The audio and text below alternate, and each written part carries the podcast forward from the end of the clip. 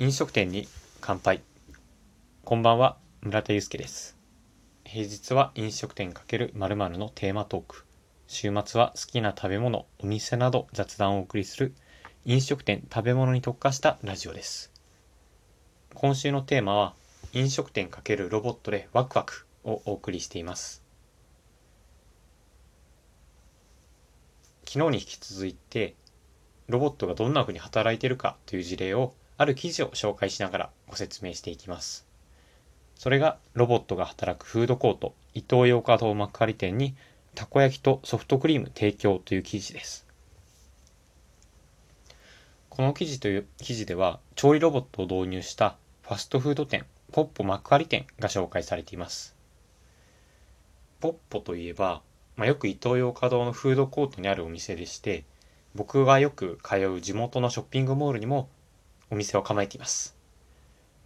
昔からね、伊東洋華堂っていうのはよく行ってるお店、場所でして、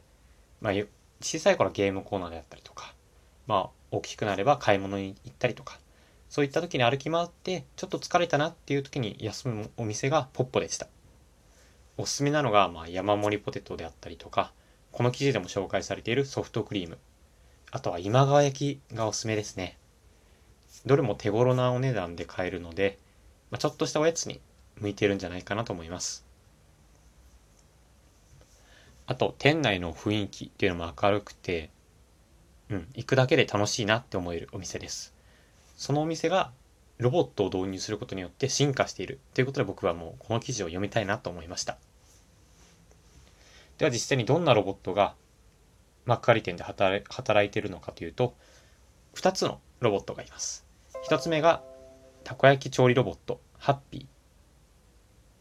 ー。2人目が、ソフトクリームロボット、ワンダーです。たこ焼き調理ロボット、ハッピーというのは、あれですね。よくあるアーム型のロボットになってまして、腕、腕、なんだろうな、人間の腕みたいに動かしながらたこ焼きを作っていくロボットです。そしてもう一人のワンダーというのは、こっちも、まあ、アーム型ロボットなんですが、アームのね、なんて言うんだろうな。アームの先、先の方というか、まあ、胴体の上というか、そこに犬の顔が描いていて、本当に犬型ロボットって言っていいんじゃないかなと思います。で、この記事にも動画と一緒に文章が書いてあるんですけれども、まあこの二人大活躍していまして、ハッピーは96個ものたこ焼きを約20分で焼き上げてくれます。そしてワンダーはサーバーから出てくるソフトクリームの重さを測りながら美しく、そして数秒で巻き上げるという、なんとも優秀なね、スタッフロボット、ちゃんなんです そしてまあ、この基地に動画を見たんですけれども、ハッピー、まずたこ焼き調理ロボットハッピーですね。まあ、ここまでできるんだっていうふうに思いました。まあ、ロボットアームの動きも滑らかなんですけれども、一人で生地を流し込んで、具材を入れて、丸く形を整えるっていうところまでできていました。で、実際にできたたこ焼きも見ていると、まあ、形も綺麗でね、サクサクに焼けていて、まあ、美味しいなって、お腹空いちゃうなっていう感じになりました。そしてもう一人、ワンダー。ワンダーはね、とりあえずとにかく可愛いですね。やはり犬の顔もついているっていうのもあるんですけれども、注文者の前で話しながらソフトクリーム作ってくれるんですよね。で、その作り終わったソフトクリームをワンダー、ワンダーの腕からお客さんに渡すっていう体験がすごく楽しくて小さい子供とか楽しいんだろうなっていうふうに思いました。ではなぜこのポップ幕張店っていうのはロボットを導入していったいったのかって言いますと理由が大きく4つあります。1つ目が外食企業の採用定着状況改善を目的とした。2つ目が従業員の労働環境改善を推し進めるための実証実験。3つ目、人による調理のばらつきというのをなくして、商品品質の安定と効率化を図ろう。4つ目、エンターテインメント性を取り入れ、作りたての料理とともに楽しさも提供するっていうところですね。まあ、やはり今飲食店っていうのは人手不足っていうのが本当に深刻な問題でしてそれにと、まあ、人手不足の問題なんですけれども定着率というところですね。まあ、非正規社員というか、まあ、アルバイト学生だったりとかっていうふうに人の入れ替わりが激しいので、まあ、たとえ今回のたこ焼きの事例ですとたこ焼きの作り方を教えてたとしてもその方がまあやむを得ない事情ですぐ抜けちゃったりとかそうするとそのノウハウっていうのがすぐなくなってしまいますしその教えた時間っていうのが経営目線から考えると少し無駄になってしまうんですねそういった部分で、まあ、そもそも人がやらなくてもロボットでできるならそのロボットがずっと作っていて人を楽しませるそういった体験をてお客さんにもお店にも提供できたらいいんじゃないかなっていうふうに考えたんじゃないかなと思います。まあ、この調理ロボットっていうのが実際にどれくらいの効果があるのかというと、まあ、特に人件費の部分ご紹介していきます。まあ、ロボットの導入による人件費の削減というのはたこ焼きで約1人分1人分の人件費っていうのを削減できるようです。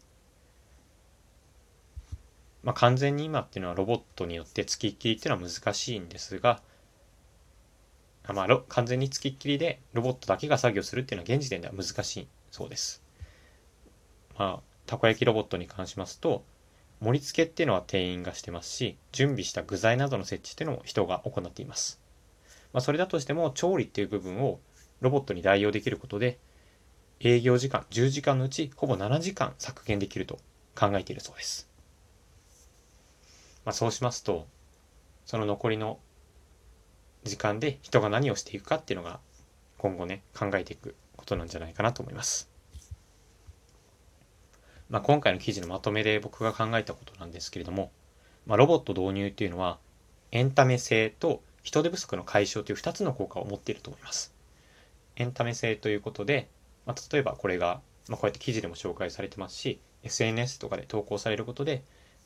見た人がまあ僕も行ってみたいなっていうふうに集客、売上のアップにつながりますよね。それだけじゃなくて、先ほどの人件費の削減というところのありましたけれども、オペレーションも効率化して、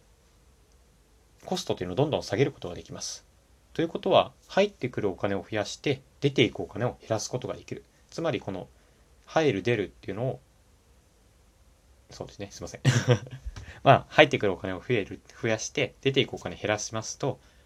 結果、まあ、利益っていうのが上がっていきますよね。ロボット導入っていうのは、まあ、2つの側面で効果があるんじゃないかなと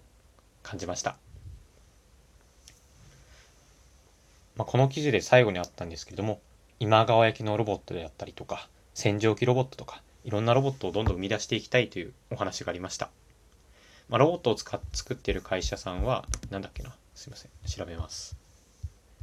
えー、っと、まあ、どこでしたっけ？ちょっと待ってくださいね。コネクテッドロボティクスさんという企業さんで、2014年に設立されたベンチャー企業なんですけれども、まあ、今後ね、飲食店向けのロボットといえば、もしくは、もしかしたらコネクティン、コネクテッドロボティクスというふうに名前が知れ渡る未来も近いんじゃないかなと思います。まあ、ぜひ幕張に行った際は僕もこの2人のロボットの大活躍というのを間近に見て飲食店の未来に思いを馳せたいなと思います。本日もお聴きいただきありがとうございました。おやすみなさい。